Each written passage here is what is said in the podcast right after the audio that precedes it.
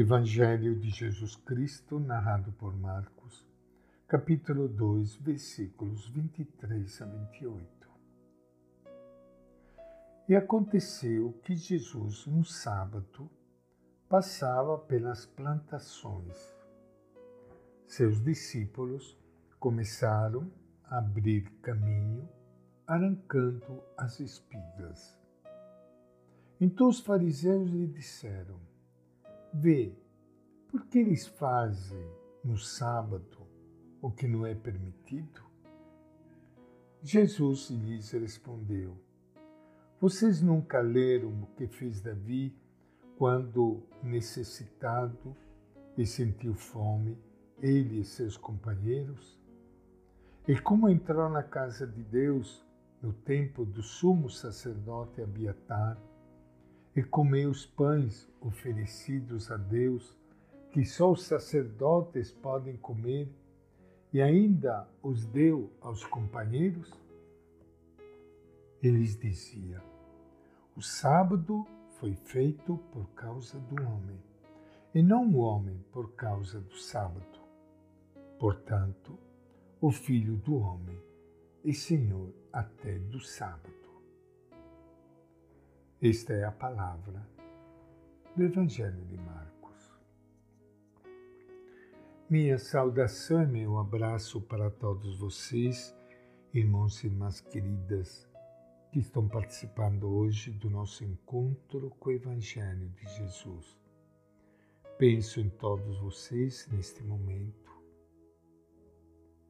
e peço a Deus que os abençoe, os proteja, dê muita paz, muita alegria na sua vida. A cruz nunca falta na nossa vida. Mas o importante é a gente ter força para enfrentá-la, para carregá-la. E Ele está aqui no meio de nós para nos socorrer, para nos ajudar e tenha certeza que Ele nunca vai nos abandonar. A cena que acabamos de ler no Evangelho de Marcos hoje desenrola-se no sábado, dia sagrado, em que está proibido qualquer tipo de trabalho. Jesus coloca o paralítico no meio da assembleia e expõe claramente o dilema o que fazemos? Observamos fielmente a lei e abandonamos este homem? Ou salvamo-lo rasgando a lei? O que é que se deve fazer? Salvar a vida a um homem ou deixá-lo morrer? Surpreendentemente, os presentes calam-se no fundo do seu coração, é mais importante manter o que estabelece a lei do que preocupar-se com aquele pobre homem. Jesus olha-os magoado e com indignação. A lei é necessária para a convivência política ou religiosa. Jesus não a despreza. Mas a lei deve estar sempre ao serviço da pessoa e da vida.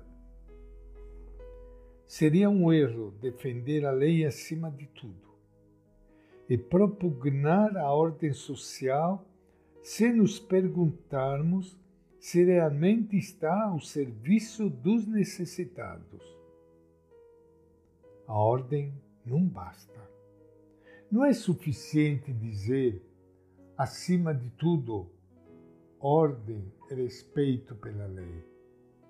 Pois a ordem estabelecida num determinado momento numa sociedade pode defender os interesses dos bem instalados e esquecer os mais desvalidos. Não se pode fazer passar a lei e a ordem por cima das pessoas, se um ordenamento legal concreto não está ao serviço das pessoas em especial dos mais fracos e mais necessitados de serem protegidas, então a lei fica vazia de sentido. A Igreja deveria ser testemunho claro de como as leis devem estar sempre ao serviço das pessoas. Nem sempre foi assim.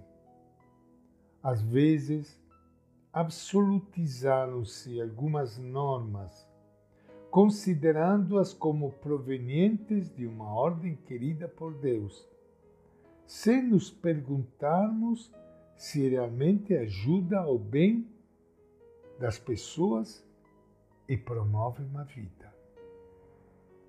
Mais ainda, o cristianismo foi praticado não poucas vezes como uma carga suplementar de práticas e obrigações que vem tornar mais duro e gravoso o peso de per si tão pesado da vida social, como escreveu Teilhard de Chardin.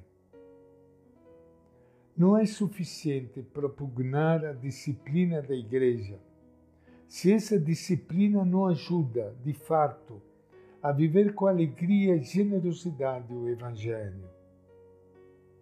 Não é suficiente defender a ordem e a segurança do Estado se esse Estado não oferece, de fato, segurança alguma aos mais fracos. No meio de nós, há pessoas necessitadas. Continuamos a defender a ordem, a segurança e a disciplina ou preocupamos-nos em salvar realmente as pessoas se nos calamos, deveríamos sentir sobre nós o olhar duro de Jesus de Nazaré. E esta é a nossa reflexão de hoje do Evangelho de Marcos.